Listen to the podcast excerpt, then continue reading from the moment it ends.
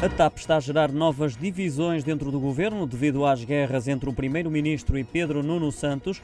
Isto segundo o comentador político Luís Marques Mendes, que revelou ainda que o ministro das Infraestruturas queria que Miguel Frasquilho se mantivesse como presidente do Conselho de Administração da TAP mas António Costa preferiu escolher Manuel Beja. Para Marques Mendes, é mais uma desautorização ao ministro que tutela a TAP, mas não escolhe os administradores. O comentador aponta que esta é uma nova derrota e pesada para Pedro Nuno Santos, depois de há seis meses eh, atrás ter sido desautorizado pelo Primeiro-Ministro quando viu vetada a sua intenção de levar o plano de reestruturação da TAP ao Parlamento. Relembro que na semana passada o Jornal Económico revelou que Manuel Beja é o sucessor de Miguel Frasquilho à frente da TAP. Manuel Beja que eh, esteve 19 anos na nova base, a empresa de informação e tecnologia.